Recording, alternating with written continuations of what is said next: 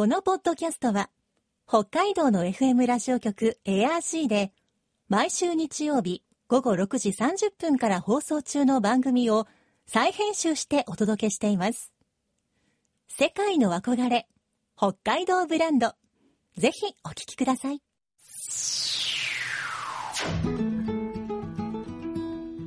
今、世界から注目される北海道。この番組では、北海道が世界に誇る自然、文化、産業などをピックアップ。北海道の持つ魅力や可能性をゲストの方に伺います。お相手は鈴木舞です。今回のテーマは、世界的なスノーリゾート、ニセコ。ニセコ町、クッチャン町をはじめ、5つの町が連なる広大なニセコエリア。周囲をニセコの山々や日本百名山の羊蹄山に囲まれ、その中央を清流尻別川が流れています。アウトドアフィールドとして魅力的なニセコエリアですが、特に冬、降り積もるパウダースノーは浮遊感が高く、世界のスキーヤー、スノーボーダーを魅了しています。先週はオーストラリア出身でクッチャン町在住のナックニセコアドベンチャーセンター社長ロス・フィンドレーさんにニセコの魅力や海外観光客が増えたきっかけなどを教えてもらいました今週は世界的なリゾート地となった理由や世界とつながるニセコについて伺います。さて今日のお話のポイント鈴木舞のマイポイントは世界。世界の憧れ北海道ブランド。この番組はあなたの明日を新しく北海道創価学会の提供でお送りします。NAC ニセコアドベンチャーセンター社長のロス・フィンドレーさんにお話を伺っていきます、えーリモートでお話を伺います。ロスさんよろしくお願いします、はい、よろしくお願いします。まずは改めてどうしてニセコは、まあ、ここまで海外の方に人気のリゾート地になれたんでしょうか、雪の力、日本の文化の力うん。と場所、近い、あ時差がない。あはいオーストラリアからユーロッパ行くと、2日間近く滑れちゃう。で、まあ、大事な休み、それから2週間取って、両側に2日間なくなる、プラス時差があったり、それよりニセコに時差がない。で、オーバーナイトのフライトだから、お昼から滑れる。もうオーストラリアに住んでる方にとってはもう効率よくスキーを滑る遊ぶのにちょうどいい場所ということですねそう。で、やっぱり、みんな、日本、すっごく海外の人にとって、魅力っていう、わからないの文化。うんわからないあの、すごく面白い文化、持ってるの国。はいで、それ一度行ってみたいけど、きっかけがなかなかない。うんで、このスキーということはきっかけになって、はいたくさんの人来るようになったの、一つの理由かなと思う。で、大体のお客さん、えオーストラリア人でもそうだけど、あの、エイジア全体の人たちも、ここだけじゃなくてう、んここはスキーのホリデー。で、その後、札幌寄ったり、東京寄ったり、京都寄ったり、なんか、で、次の年は、じゃあこれやってったから、もうちょっと奥に行く。で、少しずつこう、あの、新しいところを見つけるみたいな感じ、日本の中で。まあすごく面白いかなと思う。うんスキーが始まりだったけれどあそれ以外も面白いところいろいろあるなというそうこ例えばこの間の教えたお客さんがこれからこのスキーホリデー終わった後にあの道東の方行ってバードウォッチングやるへということを言いました素敵ですね。ね、すごくいいね。うん。じゃあもう北海道を、北海道の人以上に満喫してる感じがしますよ。はい。今ですと、どこの国の方が多いですかね？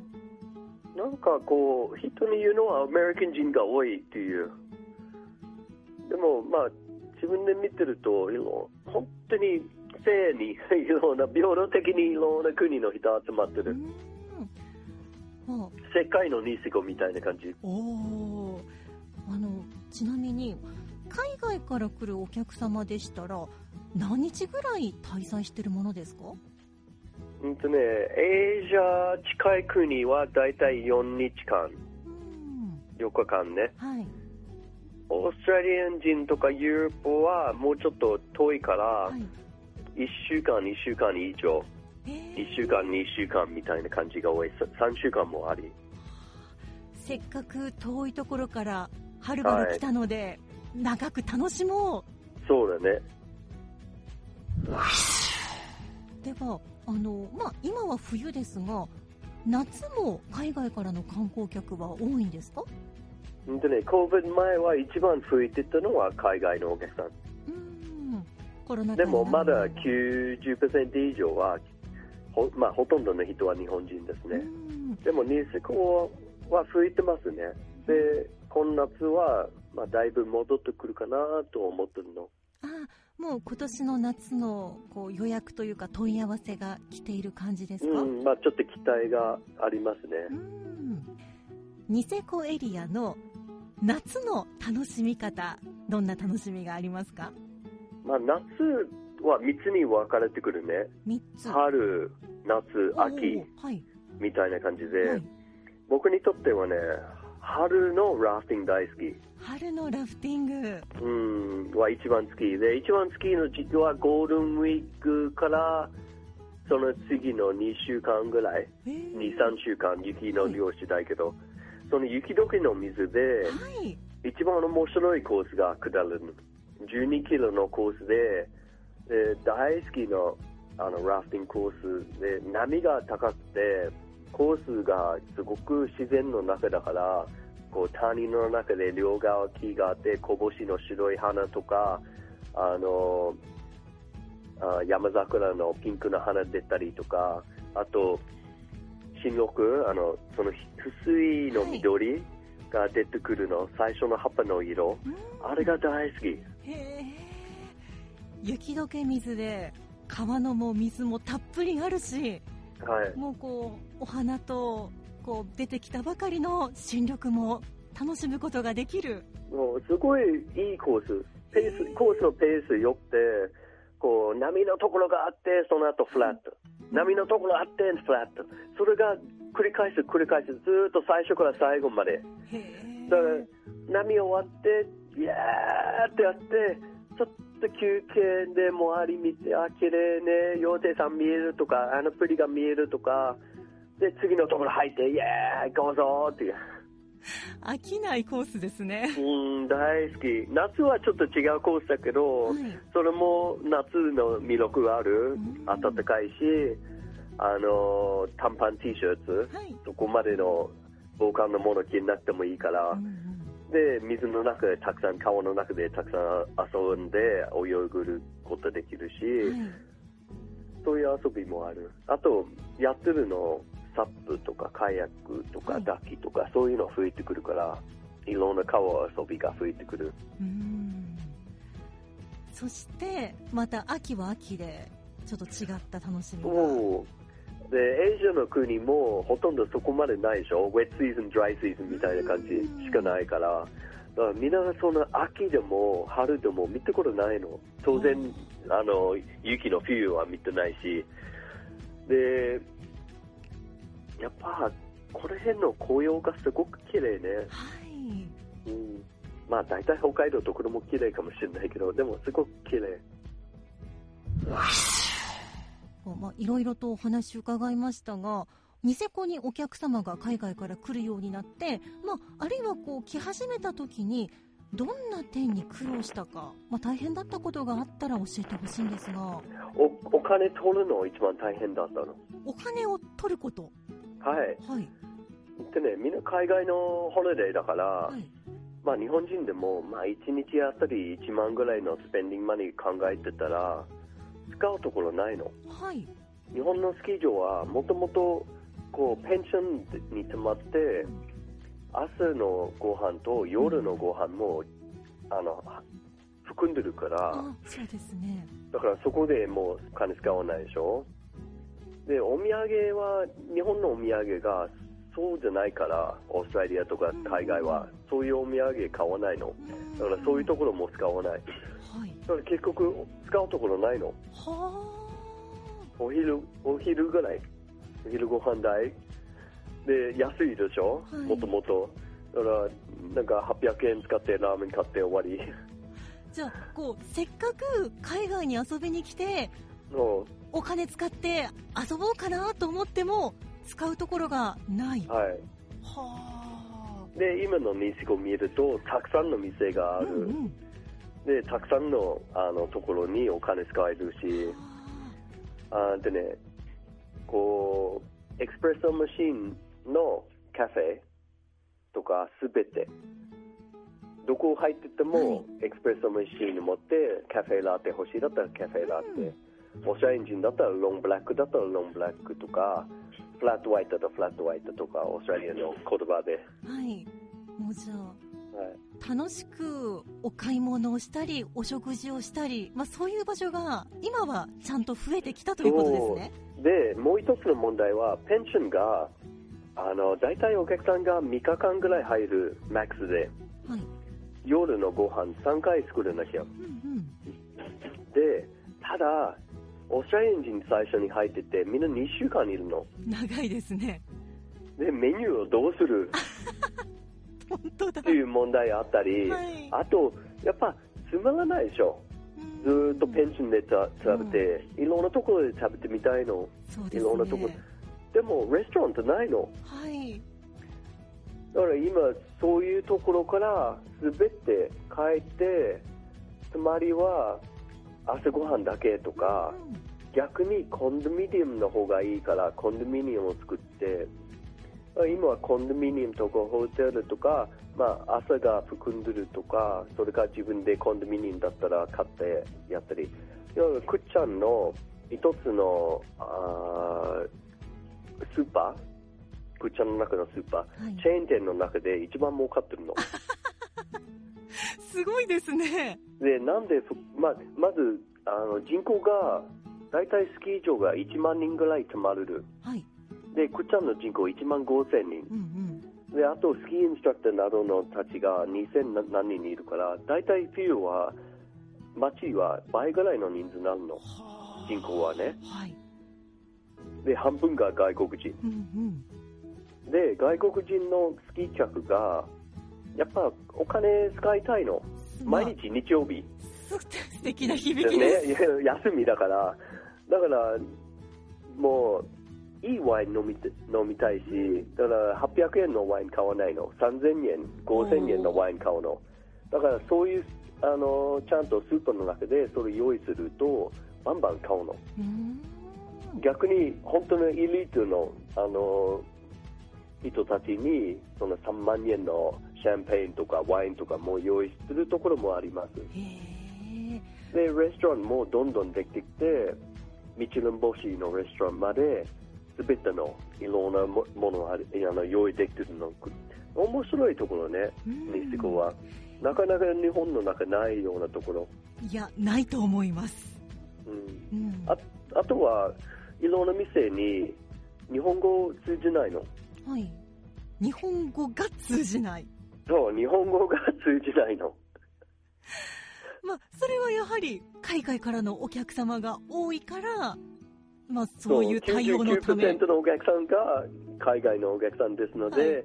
スタッフも海外のスタッフが多いので英語しか通じない。ところあるの。うーん。まあ、あれですね、こう、日本人がその場所に行ったら、私は一体今、どこの国にいるんだろうと感じるぐらいですね。そうですね、そういう気持ちになる。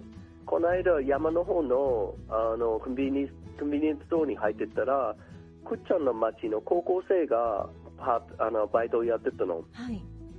で、やっぱお客さんみんな海外のお客さんだから、自分たち頑張って英語を使いながら仕事やりましたの様子を見ましたので、あれすごく嬉しかったの。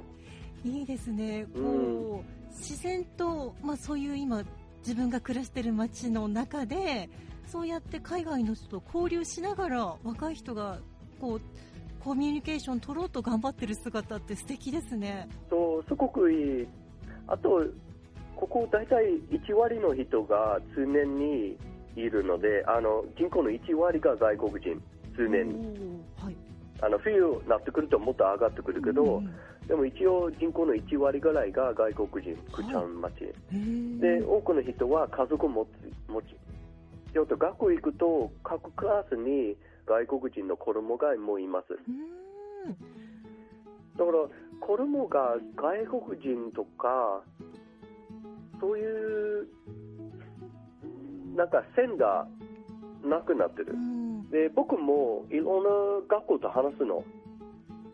え例えば、いろんな高校来て、で、あの、このエリアの話すると、僕もいろんな質問するの。はい。で、海外行きたい子いますかって言ったら、あ40人のクラスの中で、5人にいるだったらラッキー。うんうん。でも、くっちゃんだったら、ほとんどみんな海外行きたい。はあ。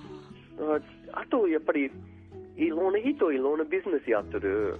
それを見て、あ、俺もこういうのできるんじゃないかとか、はい。そういう道もできてくるから、おすごい自分の街がいい街なと思ってるの。うーんこう自分の街からこう世界を見つめることができる世界の広さを知ることができるわけですね、はい。それは素敵です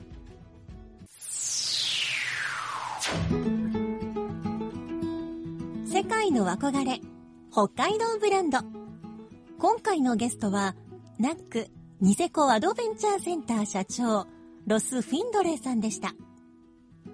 今日のマイポイントは世界でした。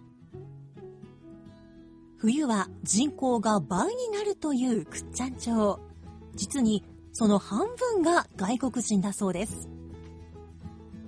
こうした環境の中子供たちの中では日本とそれ以外の国との線境目がなくなっているということ。世界に目を向ける子供が多いということ素敵ですね。世界の広さを知ることができる場所。それがニセコです。さてこの番組では皆さんからのメッセージをお待ちしています。番組の感想やあなたの思う北海道ブランドなどぜひお寄せください。クオカード3000円分を毎月抽選で1名の方にプレゼントしています。詳しくは番組のホームページをご覧ください。北海道ブランド。そこには世界を目指す人たちの知恵と情熱があります。来週もそんな北海道ブランドに元気をもらいましょう。ご案内は鈴木舞でした。世界の憧れ北海道ブランドこの番組はあなたの明日を新しく北海道創価学会の提供でお送りしました。